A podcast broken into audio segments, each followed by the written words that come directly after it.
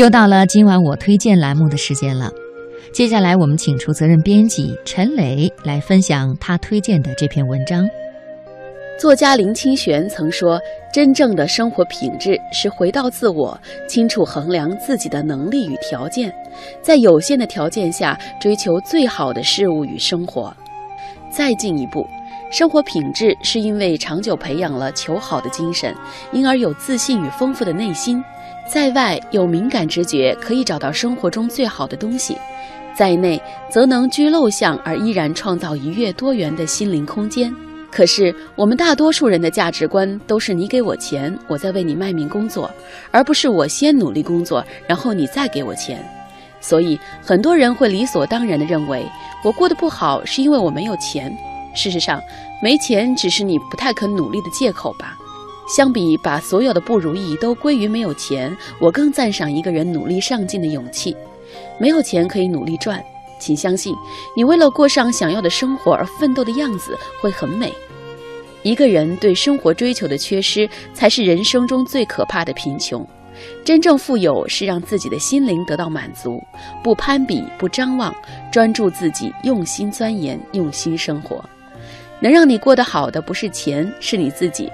今天分享来自十点读书公众号的文章：你过得不好，真的不是因为穷。发现一个很普遍的现象：每次给大家推送一些关于有人追求梦想田园生活而去乡下生活，把日子过成诗；有人由兴趣爱好出发安置自己的生活这样的内容时，总有人评论说：“还不是因为他们有钱吗？我要是有钱，我也能过这样的日子。我也不想在城市呼吸雾霾，可我没他有钱呀。”听起来好像很有道理似的，很多人的逻辑都是我过得不好，都是因为我没钱，因为他有钱，他才过得体面有品质。不得不承认，我们生活中一大部分的烦恼是因为穷。然而，那些过得不好的人，如果有了钱，就真的会好吗？之前有一篇报道说，从天而降的男神设计师打造出梦幻中的房子。却并没有改变他们的生活。设计师主要针对一些很乱很破的房子进行改造，比如六点八平米最小学区房爆改成小别墅，十九平米老屋爆改成三室两厅一厨三卫花园洋房等等。像这样一间面积很小、外观很破的房子，改造成具备伸缩空间的新房。房屋内部也是充分的利用了空间，而且是极其舒适的装修和搭配。然而，爆改后的这样的美好房子怎么样了呢？有人专门做了后续了解，曾经充分利用的房屋内部空间又恢复到了当初那副杂乱拥挤的模样。很多人把住的不好归咎于没有钱请设计师装修，没有钱买大房子等等。我也曾经很喜欢看这些变魔术一样的家庭改造，但看到这些改造之后房子的命运，才发现，真正左右生活质量的并不是钱，是你自己的生活态度。一个没有生活品质追求的人，即便给他一套豪华别墅，他也能住成狗窝。一个对生活认真的人，是绝不会允许自己马虎、随便、松懈的。同样的工作，有的人积极的努力弥补自身能力的不足，有的人悲观的吐槽工作的不顺利。同样数量的钱，有的人会拿来买一两件价格昂贵但是品质极高的衣服，有的人会拿来买几十件廉价的地摊货。所以，决定你生活品质的不是钱和物质，而是你的生活态度。生活本身就是一面镜子，如果你对生活没想法、懒得动，生活回报给你的就是没趣味、没激情；你如果对生活有追求、勤动手，生活回报你的就是很欢乐、好有趣。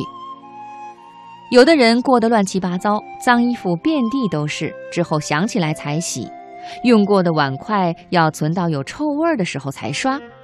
一有空就宅在家里，垃圾食品不离手，熬夜到凌晨不睡，早上眼睁睁地看着要迟到了才起床。这样的人对生活根本不用心，工作也不会如意，感情也很难顺利。而有的人会有条不紊地安排好自己的时间，即便是住在出租屋，也会把家里收拾干净，会有长期坚持的生活小习惯，比如锻炼身体、早睡早起、每天读书、穿着得体的出门。非常喜欢的东西才会买，即便要攒很久很久的钱。如此用心的生活，才算是真的没有辜负生命啊！大部分人缺失的根本不是钱，而是对生活的热情，对美好生活的向往和追求，以及这些强烈的追求和热情所激发出来的奇思妙想。很多人总喜欢说：“我家境就是不好，我能怎么办？我们家本来就穷，大家都是没钱，就凑合着过吧。”别人是怎么过的不重要，重要的是你究竟想过什么样的生活。况且你没钱可以花心思，没钱可以有追求，没钱可以有情趣，没钱可以有创意。过得不好，千万不要忍，不要凑合，你要去改变。因为这世界上没有什么东西是专门为你准备好的，你自己动手创造的才能够真正合你的心意。凑合着维持现状，忍耐随之而来的不方便和不愉快是一件很容易的事，但这种忍耐对任何人都没有好处。凑合着就接受了，退而求其次，你一定会不甘心，那种痛苦和遗憾会在很多个深夜吞噬着你。最可怕的是，你一件事凑合，就会事事凑合，最后你的人生就是一个凑合的人生。